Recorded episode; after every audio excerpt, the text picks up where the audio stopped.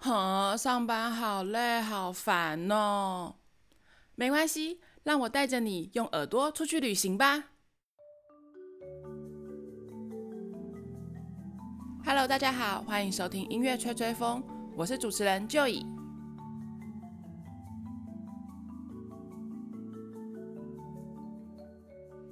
今天要跟大家说一个有梦最美的励志故事，在法国东部的勃艮第地区。有个地方叫做给德龙，在这里有一座现代的中世纪古堡。这样的形容虽然听起来有一点荒谬，但却再正确不过了。这座古堡大约建立于1997年。是的，你没有听错，就是西元1997年。至今大约有25年的历史。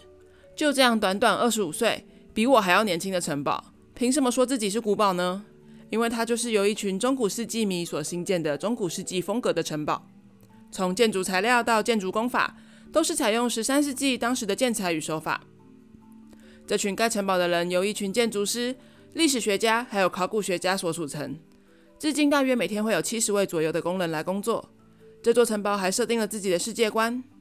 在西元一二二六年，年幼的法国国王路易九世即位，各地的贵族纷纷叛乱，而位在此地的封建领主吉尔伯特勋爵，因为拥戴国王护国有功。被布兰卡太后授予皇家特权状，准许他在给德隆地区建造自己的城堡，来表彰他对国王的忠诚。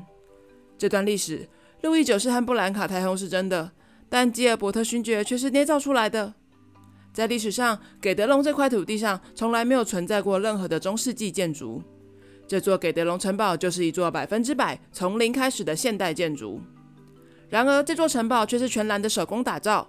建造中所有的砖头、石块都是工人亲手凿刻，并且用手推车或马车来运送这些建材，还建造了一座中古世纪的起重机来把石头运往高处。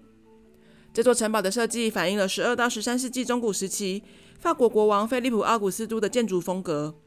四角形的地面规划，一座主塔，一座教堂塔楼，还有两座角楼以及入口的门楼双塔，都是根据中世纪的建筑规范而设计的。建筑工人都只能使用文献中有记载的建材与建法。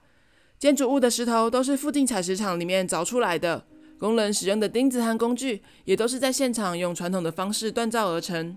甚至城堡里的油漆和颜料也都是从泥土、石头或天然植物中所提取的，让城堡里的每一个细节都贯彻了中古世纪的风貌和他们所设定的世界观。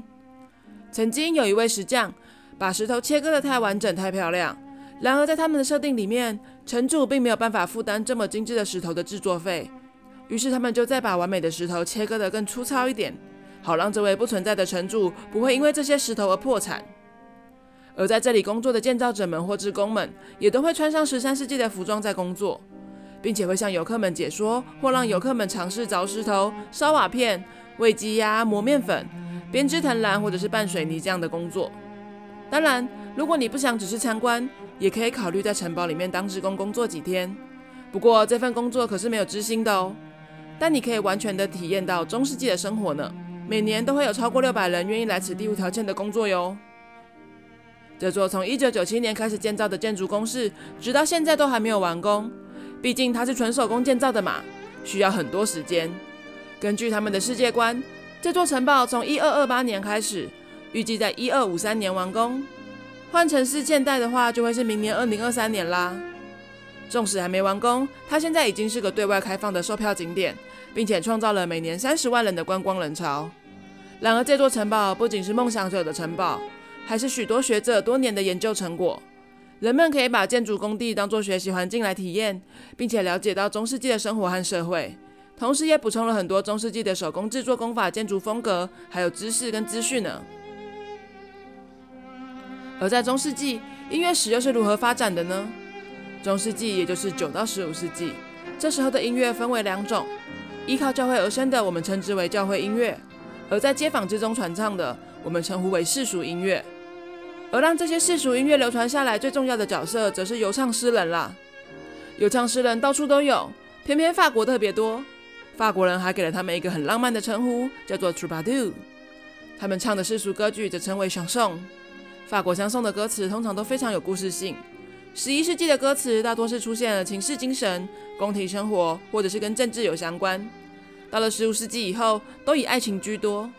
而流传至今，法国香颂已然成为了法国的流行音乐，歌唱与语法都按照法语的节奏，也特别讲究韵味和意境。现今大家最耳熟的法国香颂，该属这首曾在电影《一个巨星的诞生》里面被 Lady Gaga 所唱过的《玫瑰人生》（La Vie en Rose） 了。这首歌的原唱是艾迪·皮亚夫，在一九四六年所演唱。这首歌风靡了整个法国，也奠定了皮亚夫法国香颂天后的地位。所以节目的最后，就让我们一起欣赏这首木琴演奏的《玫瑰人生》吧。我们今天的节目就到这边告一个段落啦，希望你会喜欢。给德隆是一个对欧洲人来讲非常有趣的景点，对于台湾人来说，当然相对冷门了一些。毕竟这里难以抵达，而且如果你不通法语，基本上无法理解工作人员在说什么。但是来到这里，你会看到许多爸爸妈妈带着小孩来体验中世纪的社会跟生活，真的是相当有趣。有机会到法国的话，别忘了来这边看看哦。如果你喜欢我的节目，欢迎上脸书粉丝专业 Enjoy Studio 帮我按赞分享。也欢迎你把这个节目推荐给你身边喜欢音乐、喜欢旅游、喜欢生活的朋友们，让我们一起来分享这个世界的美好。现在每个月我也会跟吃好的友善耕作举办跨界艺术讲座，内容讲的会是音乐、生活、旅游、节气、饮食的重要性。欢迎有兴趣的朋友帮我上 a c u p a s s 或者是 PINKOY 查询报名哦。那我们就下个礼拜再见啦，拜拜。